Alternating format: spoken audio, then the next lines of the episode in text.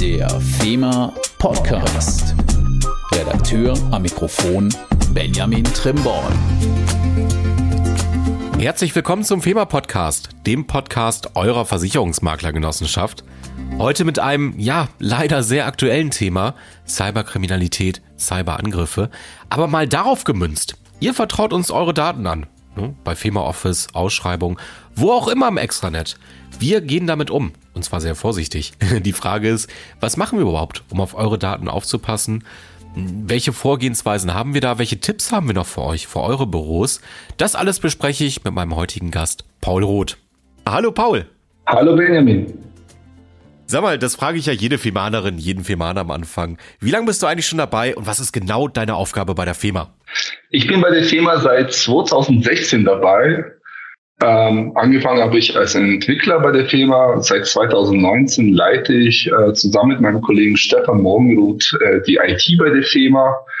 Und in meinem Verantwortungsbereich äh, sind die Themen Firma Extranet, Firma Data, Firma Office und die Infrastruktur der Firma. Okay, und FEMA Office ist ja heute nicht das Thema, ist klar. Aber trotzdem, FEMA Office so als kleine Einleitung. Das bedeutet ja, unsere Maklerinnen und Makler vertrauen uns Daten an. Auf die passen wir auf. Ne? Und da ist ja auch Cyber ein riesiges Thema. Ähm, natürlich auch bei unseren Partnerbetrieben. Ne? Daher mal ein paar Fragen zu dieser Thematik. Einfach nochmal, wir können ja Tipps dem Partnerunternehmen geben. Wir können aber auch sagen, wie passen wir auf die Daten überhaupt auf? Und hm, was ist denn so ein typischer Cyberangriff in unserer Branche? Also jetzt bei Marktunternehmen, ist es Datenklau, Datenverschlüsselung? Wie läuft denn sowas ab? Ja, also grundsätzlich beobachten wir das Thema Cyberangriffe auf Unternehmen mit Sorge. Erst vor wenigen Tagen hat es auch ein namhaftes Unternehmen ganz in unserer Nähe erwischt, bei Bayreuth. Ähm, wir bewerten das Thema Cybersicherheit mittlerweile als eines der größten unternehmerischen Risiken für die FEMA. Ähm, was die Angriffe angeht, das hat sich in letzter Zeit oder in den letzten Jahren sehr gewandelt. Ähm, wenn man das so aus früher betrachtet, waren so typische Angriffe beispielsweise DDoS-Angriffe. Okay. Das sind, äh, wenn man das kurz erklärt, ähm, da wurden ähm, einzelne Dienste einfach mit ganz vielen Anfragen bombardiert. Und zwar so lange, bis sie zusammengebrochen sind. Ah, okay. Genau. Also das Ziel war damals, ähm, oder das Ziel dieser Angriffe war eben, Systeme kurz- oder langfristig ähm, lahmzulegen. Und meistens hatte man solche Angriffe auch schnell abgewehrt. Man konnte beispielsweise IP sperren ähm, oder sowas, dass eben diese Anfragen nicht mehr angekommen sind. Das hat sich heute sehr gewandelt. Heute äh, werden Systeme äh, meistens mit dem Ziel, ähm, diese Gegenzahlung, äh, die Datengegenzahlung äh, wieder freizukaufen, verschlüsselt, beziehungsweise die Daten werden auch meistens gleichzeitig ausgeleitet, also gestohlen, um das mal einfach zu sagen. Und dann wird das Unternehmen eben dann mit der Veröffentlichung erpresst. Also entweder ihr zahlt uns Geld oder wir veröffentlichen die Daten, beispielsweise jetzt im Darknet. Ähm, okay, das ja. habe ich, stimmt. Auch ein Ansatz, ja. Genau, also meistens passiert das sogar tatsächlich gleichzeitig. Also die Daten werden zuerst entwendet und dann die, also die, die noch da sind, verschlüsselt. Ähm, und wenn man das miteinander vergleicht, dann erkennt man auch sehr schnell, dass früher meistens, ich sag's mal so, junge Leute dahinter steckten, die entweder sich oder anderen was beweisen wollten, also wie gut sie sich mit äh, Technologie auskennen. Aha. Heute sind es meistens sehr gut organisierte Gruppen, die diese Angriffe ausführen. Man spricht ja vom organisierten Verbrechen ähm, dabei. Mhm. Und oftmals ist auch die Wiederbetriebnahme solcher betroffener Systeme nicht ganz einfach, weil es auch sehr schwierig ist herauszufinden, wie letztendlich der Angriff zustande gekommen ist und welche Systeme davon betroffen wurden. Und ähm, das ist doch jetzt heutzutage bestimmt eine größere Sorge als jetzt ein Einbruch ins Büro, oder? Ah, das würde ich so nicht sagen. Dieses Thema darf man ebenfalls nicht vernachlässigen. Okay. Ich, ich, kann mir gut vorstellen, dass einige unserer Partner viele Kundendaten in Papierform aufbewahren und diese im Büro mehr oder weniger frei zugänglich sind. Okay, und da okay. stelle ich mir schon die Frage, warum sollten diese Daten weniger schützenswert sein als Informationen in digitaler Form? Vielleicht hat der Einbrecher es auch sogar auf Passwörter abgesehen, die auf irgendwelchen Notizzetteln am Monitor hängen oder etwas, um im zweiten Schritt einen Cyberangriff zu starten. Denn nicht selten fangen die Cyberangriffe in der physikalischen Welt an. Also eine Vernachlässigung könnte fatale Folgen haben. Das ist wahrscheinlich der Grund, warum wir gewisse Bluetooth-Geräte bei der Firma auch nicht mehr benutzen dürfen in Hotels oder Zügen, ne? Sonst kommt man ja an unser Laptop ran. Genau, also Bluetooth ist ähm, je nachdem, in, in welche Version ähm, und Sicherheitsstufe man für das Ganze verwendet, relativ sicher. Was wir bei der Firma abgeschafft haben, sind die sogenannten Dongles, beispielsweise von Logitech, weil die eben genau. nicht sicher genug sind. Ja, das weiß ich auch noch, dass ich da so einen neuen, aber der war auch toll, einen tollen Präsenter gekriegt habe, genau, und meinen Logitech dann entsorgen musste, weil es zu gefährlich. Aber du hast gerade eben gesagt, lokalisieren, woher kam dieser Angriff denn überhaupt? Was ist denn die größere Gefahr? Also wirklich ein Angriff von außen oder auch Fehlverhalten von Mitarbeitern, wenn ich jetzt nochmal an meinen USB-Dongle denke? Ich würde sagen beides. Und wie gesagt, oftmals kann man im Nachhinein gar nicht so richtig nachvollziehen oder feststellen, was dann letztendlich der, der wirkliche Auslöser des Angriffs war. Häufige Einfallstore sind, wenn ich einfach mal ein kleines Ranking aufstelle, äh, sogenannte Exploits. Das sind Sicherheitslücken oder Fehlfunktionen Anwendungen, ähm, die eben entweder mit Absicht oder eben nicht eingebaut wurden. Ähm, an zweiter Stelle sind die sogenannten Phishing-Angriffe. Dazu gehört es natürlich auch, ähm, dass irgendwelche Anhänge geöffnet werden. Mhm. Aber eigentlich auch mehr. Es fängt schon dabei an, dass beispielsweise Kennwörter für E-Mail-Adressen ähm, entwendet worden sind oder zu einfach waren. Und das den Angreifer überhaupt erst möglich macht, eine E-Mail an jemanden zu schicken, wo dann der Empfänger davon ausgeht, es ist schon in Ordnung, ich kenne den Absender. Also da fängt Phishing eigentlich schon an. Und deswegen auch der Einbruch ins Büro, um an ein Passwort eben zu kommen, als Beispiel. Ja, ähm, ich kenne. Dritte. Also, sorry, ja, wollte ich nicht unterbrechen. Ich wollte dich unterbrechen, ja. erzähl du mal erstmal. ja, an dritter Stelle würde ich sagen, veraltete Systeme. Da kommen wir später noch mal ein bisschen äh, ins Detail hinzu, wenn es darum geht, was können Makler in dem Unternehmen tun ähm, allgemein veraltete Systeme. Das fängt natürlich bei den Betriebssystemen an. Es geht aber natürlich bei der Software weiter. Webbrowser, Microsoft Office und Co. Aha. Und an vierter Stelle würde ich ähm, in meinem Ranking aufführen, sind es ungesicherte oder schlecht gesicherte Remote-Zugänge. Also Möglichkeiten, in das Firmennetzwerk von außen zu, ähm, hereinzukommen, da wird auch sehr oft ähm, ja, schlampig damit umgegangen. Das ist aber vergleichbar damit, dass ich, ähm, wenn ich Feierabend habe, meine Bürotür nicht absperre. Okay. Ähm, ich, ich wollte eben nur gesagt haben, mir fiel das mal ein, das ist mir bei der Firma noch nicht passiert auf dieser E-Mail-Adresse, aber ich habe das ständig privat. Ihr Zalando-Paket kommt als Beispiel bald. Ne? Gibt vielleicht auch Leute, die da dann mal schnell draufklicken und denken, echt, habe ich was bestellt? Oder die haben zufällig sogar was bestellt. Ne? Fiel mir gerade nur ein bei diesen Phishing-E-Mails, deswegen hab, bin ich dir da eben kurz ins Wort gefallen. Aber die nächste Frage, da bin ich mir gar nicht so sicher, ob du mir da Auskunft geben darfst. Aber hatten wir denn schon mal Angriffe bei der Firma? Also erfolgreicher da noch nicht, das hätte ich mitgekriegt. Aber gab es schon mal welche? Also kurz äh, beantwortet ja. Okay. Und okay. je nachdem, was man als Angriffsversuch wertet, ist man eigentlich ständig damit konfrontiert. Also die Versuche, die sind tatsächlich eigentlich immer da. Und wir protokollieren das und beobachten das Ganze. Häufig sind es natürlich ähm, in Anführungszeichen keine, keine seriösen Angriffe. Also jemand versucht eben auf, durchs Ausprobieren von Kennwörtern oder was auch immer auf die Systeme zu kommen oder es werden Ports ähm, gescannt. Ports, das sind quasi Klingeln an den, an den Surfern, wo man einfach schaut, antwortet da jemand, kann ich da reinkommen. Damit ist man ständig konfrontiert. Ernsthafte Versuche ähm, gab es wenige, die konnten aber tatsächlich alle bisher erfolgreich abwehren. Beziehungsweise es ist gar nicht dazu gekommen, dass der Angriff erfolgreich war. Ja, das hätte ich ja auch bestimmt mitgekriegt. Also wir machen ja auch einiges, komme ich gleich auch nochmal drauf zu. Aber nur mal eben für mein Interesse, ne, wenn man dafür jetzt verantwortlich ist beim Unternehmen, wie sammelt man denn die Erfahrung? Gibt es da irgendwie Austausch mit anderen Unternehmen? Gibt es da eine Plattform? Gibt es einen Informationskanal? Mal eben so aus Interesse. Ja, es gibt beispielsweise die Allianz für Cybersicherheit vom BSI. Ähm, wir sind da Teilnehmer. Ähm, auf dieser Plattform ähm, kann man sich über die aktuellen Bedrohungslagen informieren, also beispielsweise, ähm, welche Angriffe aktuell im Umlauf sind, worauf man achten soll.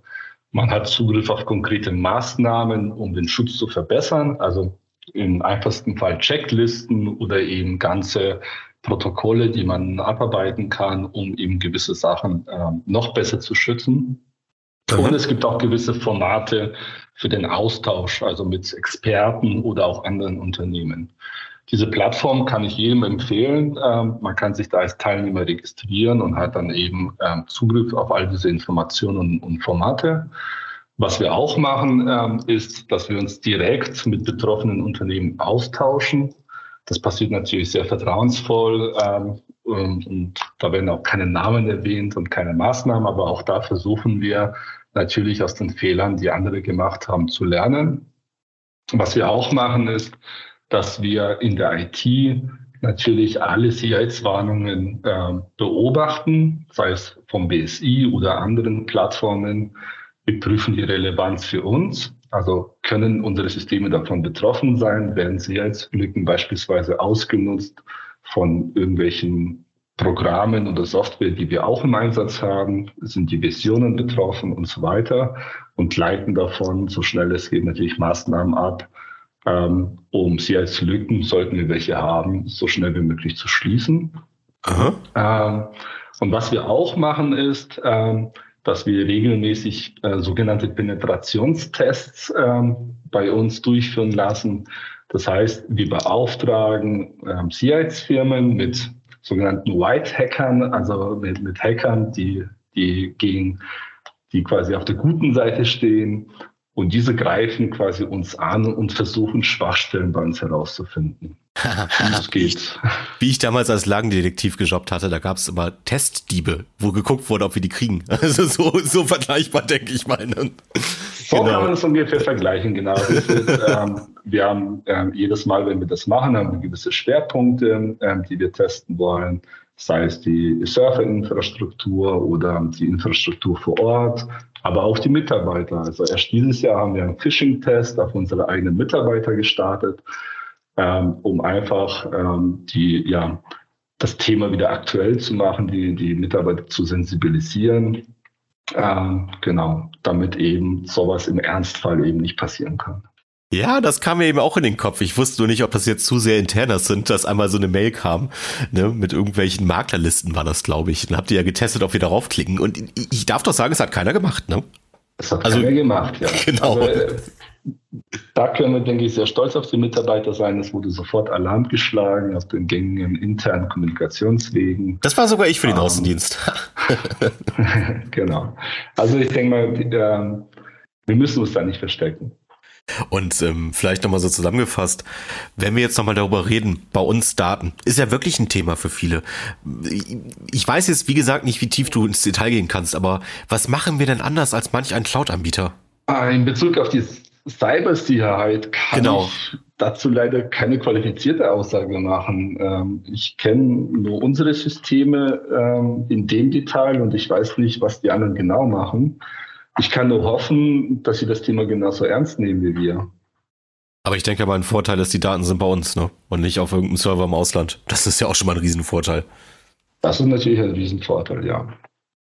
Und ähm, sonst so noch ein, zwei Tipps, vielleicht Sicherheitsmaßnahmen, die es bei uns gibt. Typische Fehler, außer jetzt Phishing-Mails von Angestellten. Ähm, Fehler, die man selber machen kann. Wie kann man vermeiden, dass mir Daten einfach wegkommen? Also einfach mal von uns vielleicht abgeleitet, was kannst du da noch Maklerbetrieben empfehlen? Auf das Thema bin ich ja schon vorher ähm, kurz eingegangen. Genau. Man, man, kann darüber, glaube ich, eine, eine eigene Folge machen, mindestens eine. Ähm, ich gehe gar nicht so ins technische Detail, sondern versuche mal einfach ähm, so typische Probleme anzusprechen. Genau. Ähm, eines der Themen ist, ähm, aktuelle Betriebssysteme zu nutzen. Ähm, ich bin schon sehr stolz auf unsere Partner, dass wir Windows XP äh, nicht mehr sehen, dass eben Zugriff über Windows XP bei uns stattfindet. Ja. Aber Windows 7 als Beispiel ist noch weit verbreitet. Ähm, und da muss man einfach als Anwender wissen, Windows 7, ähm, der offizielle Support ist seit 2020 gekündigt worden vom Hersteller. Ähm, es gibt zwar noch Sicherheitsupdates, die gibt es aber auch nur noch bis zum Januar 2023. Also danach ist Schluss ähm, und das sind keine sechs Monate mehr. Das heißt, man sollte sich ähm, als, als Geschäftsführer eines Maklerbetriebs schon jetzt langsam einen Plan dazu machen, wie will ich jetzt beispielsweise auf Windows 10 oder Windows 11 migrieren? Kann Aha. ich das überhaupt machen? Das ist ja oft auch kein einfaches Thema, weil vielleicht auch MVP-Systeme ähm, auf das Betriebssystem angewiesen sind, aber man hat ja noch ein bisschen Zeit. Was sehr erschreckend war, ist, dass wir auch teilweise, nicht viel, aber noch ein paar Zugriffe von Windows 8 haben. Okay. Ähm, und Windows 8 ähm, ist seit 2016 komplett, ähm, wir sagen, unsupported. Also es, es finden keine Updates mehr statt, auch keine CLS-Updates, weil ja Windows 8 damals relativ schnell durch Windows 8.1 ersetzt worden ist das Upgrade sollte auch kein riesen ähm, sein. Also das sollte wahrscheinlich eine Stunde erledigt sein. Und das kann ich nur dringend empfehlen. Wobei auch Windows 8.1 ähm, seinen Support ebenfalls bis Januar äh, 2023 hat und danach gibt es auch keine Updates mehr. Also wer noch Windows 8 hat, schnell umstellen auf 8.1 und sich bis Januar Gedanken machen. Und sich bis Januar Gedanken machen. Ähm, Windows 10 ist jetzt wahrscheinlich auch nicht mehr so empfehlenswert, weil ja schon Windows 11 unterwegs ist. Ich meine, Windows 10 hat noch bis mindestens 2025 ähm, Support. Ähm, da kann man sich auf der Homepage bei Microsoft ähm, gerne schlau machen und im Zweifel bei uns anfragen. Ich kann auch gerne ein paar Links dazu rumschicken. Okay. Ähm, das andere Thema, äh, wenn wir jetzt vom Betriebssystem kurz weggehen, ist natürlich aktuelle Software nutzen. Ähm, der Zugriff über den Internet Explorer geht stark zurück, ähm, findet aber noch statt. Und auch ähm, ein Firefox ist nicht immer aktuell. Also ja. hier auch wirklich sich immer die paar Minuten Zeit nehmen, um die Software zu aktualisieren. Ähm, denn man muss schon ähm, sagen, der Webbrowser, das ist ja das Tor, das Scheunentor zu, zu, zum Internet quasi, ähm, ist nicht selten auch das Einfallstor für solche Angriffe. Ähm, und deswegen sollte man das einfach aktuell halten. Auch das Office-Paket, also meistens ist es ja das Microsoft Office, sollte einfach aktuell gehalten werden. Und auch da kann man sich bei Microsoft informieren, wird denn mein Microsoft Office 2016 überhaupt noch ähm, supported vom Hersteller? Gibt es dazu überhaupt noch Updates? Oder bin ich sozusagen vogelfrei unterwegs und sollten irgendwelche ähm, ja, Lücken seitdem erkannt oder gefunden worden sein, dass sie dann nicht mehr geschlossen werden. Okay. Thema Virenschutz ist natürlich auch ganz wichtig. Ähm, auch hier sollte ähm, man nicht aus irgendwelchen Gründen, also oftmals höre ich, ja, mein Computer ist dann langsamer, wenn ich ein, ein Virenschutzprogramm laufen habe. Ähm, das kann äh, kein Grund sein. Man sollte sowas benutzen. Er kann natürlich nicht von allen Angriffen schützen, aber er schützt vor vielen Angriffen und erkennt es auch rechtzeitig. Ähm, beim Thema Netzwerk im Unternehmen, also im, im Büro, ähm, würde ich sagen, was wichtig ist, das machen viele, also das hört sich auch ähm, sehr simpel an, aber das machen viele falsch, keine unnötigen Geräte im Netzwerk erlauben. Also ja. ich spreche da gerade diese, diese äh, IoT-Geräte an, also sei es irgendeine Alexa oder irgendeine ein Lautsprecher, der im WLAN ist, damit man, warum auch immer, ähm, über, über WLAN Musik hören kann. All diese Geräte sind meistens ähm, im Bereich der Security nicht sehr gut aufgestellt. Also am schlimmsten sind meistens solche Babyphone oder sowas, was an den WLAN rum hängt, aber auch oftmals Geräte, die auch im Büro Anwendung finden. Ähm, ja. Also du meinst jetzt eine Alexa, die ich ganz normal mit meiner Fritzbox oder sonst was, was ich habe, verbinde, die einfach im WLAN drin hängt. Ne? Die hat ja jetzt nicht unbedingt einen Anschluss am PC, aber das ist dann auch schon gefährlich. Im Büro würde ich das nicht erlauben. Also ist okay. bei uns auch tatsächlich okay. nicht erlaubt. Äh, mhm. Was man privat macht, das, das ist jedem seine Sache. Ähm, da kann ich, ich, ich, ich meine ja im Büro, weil viele arbeiten ja auch von zu Hause. Deswegen halt die Alexa nicht unbedingt mit derselben Fritzbox oder was sie auch immer haben als WLAN-Teil halt nicht verbinden. Wobei ich, ich gehe mal davon aus, Alexa ähm, bekommt relativ gut ähm, ihre Updates, aber wie, wie gesagt, wenn man dann irgendwelche Lautsprecher sich anschaut von, von Herstellern, die da jetzt nicht gut aufgestellt sind. Man weiß es ja auch als, als normaler Anwender nicht, ähm, wie oft installiert das Ding Updates, äh, welche Technologie wird da überhaupt angewendet. Ähm, wenn ich mir äh, mich jetzt an die Lücke in, in Java vor ein paar Monaten erinnere, die ja ganz breit in den Medien ähm, äh, publiziert wurde. Ähm, viele dieser Geräte basieren eben auf Java und ob da dann die ganzen Sicherheitslücken gepatcht worden sind bis heute, wäre ich mir nicht sicher. Sag mal, haben wir jetzt zu viele Markennamen erwähnt? Ging noch, ne? Das ging noch, ja. Okay, kann man nichts sagen. Aber nur noch mal so ein letzter Punkt, weil wir haben auch gesagt, wir haben die Daten bei uns vor Ort. Haben ja viele Maklerunternehmen auch, ne? Ähm, was machen wir denn noch an Datensicherung? Kann ja auch mal brennen. Leitungswasser. Hast du da noch irgendwelche Tipps? Backups. Ja, aber wer nimmt die mit? Also wie macht man das? Kann ich ja nicht jedem x-beliebigen, weiß was ich meine? Einfach mal so für die Praxis. Also für die Praxis würde ich sagen, also ganz wichtig ist es, Backups zu machen, bevor man sie braucht. Das, ja. ist, schon, das ist schon mal das Allerwichtigste. Ähm, das hört sich so, äh, ja, so trivial an, aber es ist wirklich, ähm, ja, eigentlich das Typische, dass dann der Anruf kommt, ähm, ja, wir sind, ähm, ähm, wir wurden äh, oder wir sind jetzt betroffen, wir haben leider kein Backup. Aha. Und ähm, wenn man aber Backups macht, dann muss man natürlich auch eine gewisse Strategie entwickeln. Äh, man muss, das kann man nicht so ganz allgemein sagen. Es ist immer stark davon abhängig, was für Daten ich sichern, sichern möchte. Ähm, grundsätzlich sollte man aber sagen, Backups sollten natürlich regelmäßig stattfinden, ähm, dass man auch ähm, falls zum Beispiel der Angriff über eine längere Zeit erfolgt, dass man auch nicht nur das Backup von gestern hat, was vielleicht auch schon verschlüsselt war, sondern eben eine gewisse Zeit zurück. Da ah. gibt es viel Stoff im Internet, das man sich anschauen kann. Es ist jetzt eigentlich keine ähm, Raketenwissenschaft, sage ich mal, eine Strategie auszuarbeiten. Und natürlich ist es sehr wichtig, das Backup ähm, so zu machen oder eine Sicherung des Backups so zu haben, dass dieses Backup nicht beispielsweise im selben Netzwerk hängt ähm, und mitverschlüsselt werden kann. Okay. Also als, als Negativbeispiel, ich mache mein Backup auf ein Netzwerklaufwerk, das mit meinem Computer ständig verbunden ist.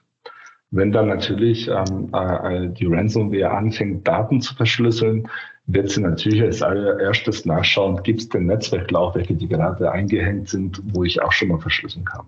Klingt logisch, ja. Genau.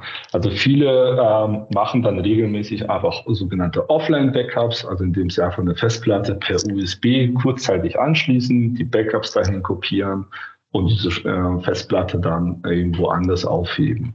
Wenn man dann ein bisschen weiter denkt Richtung Brand- oder Leitungswasser, sollte das eben vielleicht nicht im selben Büro liegen, sondern vielleicht, dass es der Geschäftsführer mit nach Hause nimmt ähm, oder einem äh, Mitarbeiter, dem er eben äh, das Ganze ähm, zutraut und anvertraut, eben nach Hause mitgibt, als einfachstes Beispiel. Äh, du hast eben gesagt, keine Raketenwissenschaften, aber stimmt, man muss erstmal darauf kommen. Ich auch als Referent, ich habe immer meine ganzen Vorträge nur vor Ort auf dem Laptop gehabt, bis ich mal eine Gastreferentin hatte, der ihr Laptop geklaut wurde, die es genauso gemacht hat, in der Bahn, alles weg. Seitdem fange ich halt auch an, immer Backups zu machen. Also sowohl bei uns im, jetzt sage ich kein Markennamen, im Netzlaufwerk, als auch letztendlich auf einer separaten Festplatte. Aber man muss erstmal darauf kommen. Deswegen wollte ich es einfach ansprechen. Das ist ja bei vielen Fällen so, ne? Die Wahl des Mediums ist jetzt natürlich auch nicht ähm, äh, uninteressant. Man sollte beispielsweise jetzt keine USB-Sticks verwenden, um Backups zu speichern, denn die haben den großen Nachteil, wenn sie kaputt gehen, dann gehen sie sofort kaputt. Das gilt übrigens auch für SSD-Festplatten. Ähm, da sollte man dann auf die altbewährten Harddisk-Drives, also auf die normalen Festplatten, die magnetischen zugreifen weil die einfach sozusagen langsam kaputt gehen. Also wenn, wenn die mal an ihre, an ihre Lebensdauer angekommen sind, dann, und dann gehen die Sektoren so Schritt für Schritt kaputt und das merkt man auch rechtzeitig, bevor die Daten weg sind. Okay. Gut, also man kann doch eigentlich zusammenfassend sagen, macht euch keine Sorgen um eure Daten, wir passen darauf schon gut auf, oder? Ja, wir geben uns auf jeden Fall sehr viel Mühe, ähm, auf die Daten aufzupassen. Ähm, das Thema Cyber-Sicherheit ähm, ist natürlich, man kann niemals eine hundertprozentige Sicherheit erreichen. Ähm, denn die Angreifer, die sind da sehr kreativ, ähm, aber wir versuchen es. Und wir geben uns da sehr viel Mühe, sehr viel Wissen wird da investiert und auch sehr viel Zeit. Vielleicht als letztes, als letzten Tipp für unsere Partnerunternehmen, äh, was ich noch mitgeben möchte, ist, äh, informiert euch bitte auch äh, über eine Cyberversicherung, denn die ähm, hilft in verschiedenen Fällen. Ähm, wir empfehlen da die von Marke Pro Cyber, ähm, die ist unter der Produktseite 10326 zu erreichen. Ähm, diese hat den Vorteil, dass sie äh, vergleichsweise wenige Anforderungen an die Sicherheitsvorschriften im Unternehmen hat. Wäre vielleicht eine Idee für eine weitere Folge, dass wir nochmal über Cyberversicherung hier reden. Dann können wir uns ja nochmal überlegen. Aber mir hat Spaß gemacht. Also für mich waren jetzt auch wieder ein paar Tipps dabei, was man jetzt nicht an jeder Ecke hört. Deswegen sage ich dir mal vielen Dank für deine Zeit, dass du dabei warst. Hat mir auch Spaß gemacht. Und ähm, ja. Vielleicht noch als letzten Tipp zum Schluss ähm, das Thema Zugangsdaten. Das habe ich äh, vorhin vergessen mitzuerwähnen. Ja, gerne. Äh, eins, eins der häufigsten Gründe, dass eben Systeme ähm, oder dass sich Angriffe ausbreiten können, ähm, ist, dass äh, man überall die gleichen Zugangsdaten verwendet weil man sich eben nicht so viele Passwörter merken möchte. Ja. Das heißt, wenn dann, also als ganz einfaches Beispiel aus dem Leben, wenn dein, dein Passwort ähm, für, für das Thema Extranet das gleiche ist wie für, für Amazon und Amazon wird gehackt, ist jetzt unwahrscheinlich, aber wir gehen mal davon aus. Und die Angreifer kommen dort an dein Passwort ran und versuchen es dann einfach bei uns äh, und stellen fest, ja, ist das Gleiche. Okay. Oder, oder beim Online-Banking dann. Ähm, also unbedingt äh, individuelle Zugangsdaten nutzen, personalisierte Zugangsdaten nutzen. Und meine Empfehlung, benutzt einen Passwortmanager, weil dann müsst ihr euch nur noch ein Passwort merken ähm, und verwaltet eure, und dann kann man eben seine Kennwörter in diesem Passwortmanager verwalten. Da gibt es verschiedenste Hersteller ähm, mittlerweile. Wir haben auch bei äh, Firma Exonet eine, einen Passwortmanager, den man ebenfalls nutzen kann. Ähm, und dort lassen sich auch Kennwörter generieren, also dann einfach zufällige Zeichenfolge. Ähm, ich persönlich äh, habe kein Kennwort unter 32 Zeichen. ähm, ich kenne auch kein einziges Kennwort außer eben das ähm, zu meinem Passwortmanager. Und okay, das, das ergibt schon ein bisschen sehr. das ergibt Sinn, das sollte man kennen. Ja, also selbst wenn ich, wenn ich unter Folter komme, kriegt man aus mir nichts raus. Okay, sehr schön. Also kann man dich auch nicht erpressen, entführen oder sonst etwas. Da kommt genau. man auch nicht an unsere Kennwörter ran. Okay, dann würde ich sagen, wie jeden Monat, bleibt uns alle gesund, bleibt uns gewogen. Wenn ihr irgendwelche Anregungen habt, schreibt uns unter FEMA, nee, podcast at fema-ig.de, so muss es natürlich sein. Und dann würde ich sagen, hören wir uns bei der nächsten Folge. Bis dann. Dankeschön, ciao.